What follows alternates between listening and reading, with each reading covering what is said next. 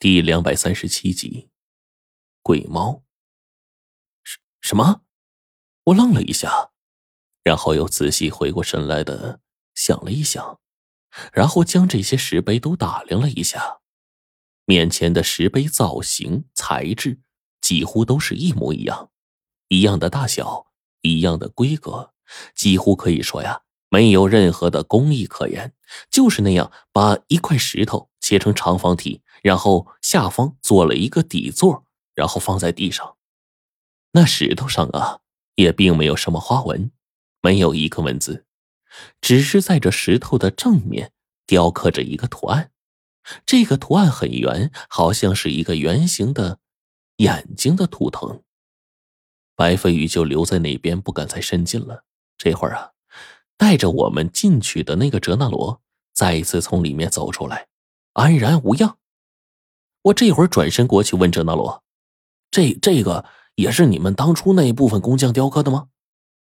哲那罗点了点头说：“对，我们当初雕刻的时候是在外面的工地上。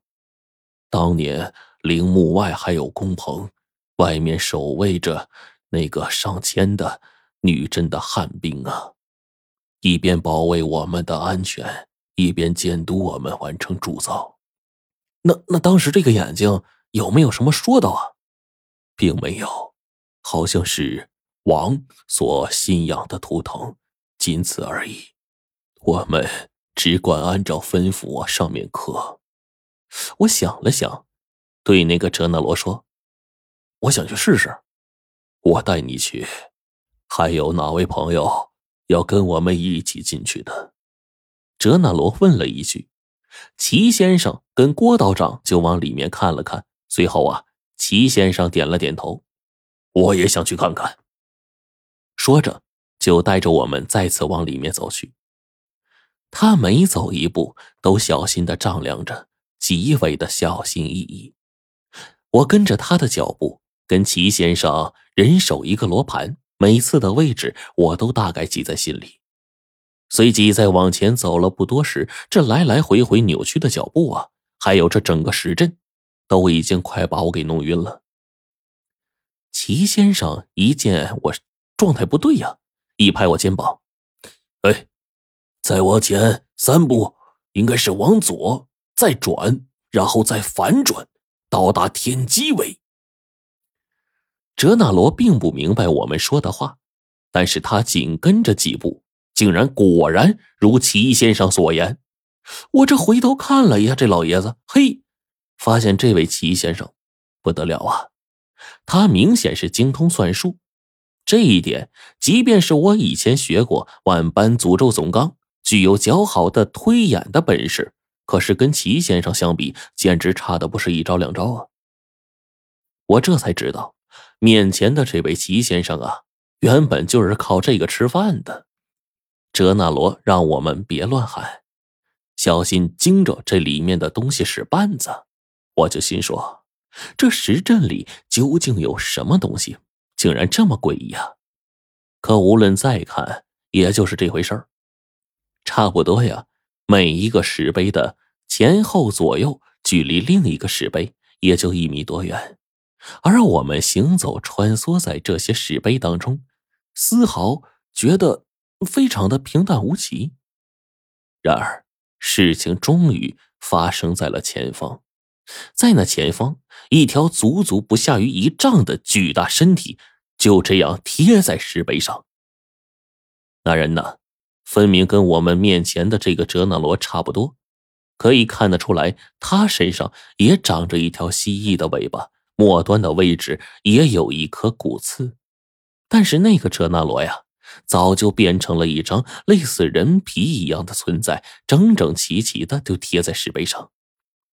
整个身体啊，皮肉尽数干瘪下去，犹如一张人皮贴在石碑上。我们仅能清楚的看见，就是这个石皮当中清晰的人体骨骼，就那样贴在石碑上，早已经风干了的皮。我下意识就打了个激灵，背后的齐先生也是觉得诡异啊。整个人不由得揉了揉眼睛，又仔细去看。我试着拿出一个符咒，就准备扔过去。哲那罗看到我的举动，睁着眼睛看向我们。我从他的眼睛里也看到了未知和不确定。看来他们以前也都没试过呀。而这个时候，我跟齐先生对视了一眼，然后他示意我，我就走上去了。那个符咒距离大概两指左右。符咒燃烧了，里面的铜钱一瞬间落在地上。再看这枚铜钱已经变得漆黑一片了，就连上面的“乾隆通宝”那四个字都给烧得模糊了。我就不由得惊叹了一口气啊！这面石碑竟然比吴教授他们考古队当年挖出来的先秦大鼎都要邪门的多。当年的那只大鼎啊，也不过是令符咒瞬间燃尽了。这边就连万人经手的铜钱儿都被烧成了这般模样，我就不敢再有其他动作。和齐先生就跟随着哲那罗一起往前面走，同时计算着方位。越往里面就越近，我们已经逐渐看不到这郭道长他们的身影了。白飞宇站在中间位置，被一个石碑挡住了。此刻呢，我们还看不见白程程。大概过了三分钟，我们终于来到了白飞宇站立的方向。他见我们来了，一指前方的侧面。再往前面转几步，就到了石阵的正中央。我就注意到，在那面有一块雕刻精美的圆台，与地面齐平，里面似乎镶嵌着一方直径足有一两米之大的铜镜。我顿时就意识到了什么，这个石阵看来是吸人精气用的呀。铜镜能够聚集精气，这边排了这么大一座阵，好家伙呀！这里面的墓主人究竟打着什么心思呀？聚集了这么多精气供自己修炼，不是他要死后变成大邪出来作祟吗？我不由得问道。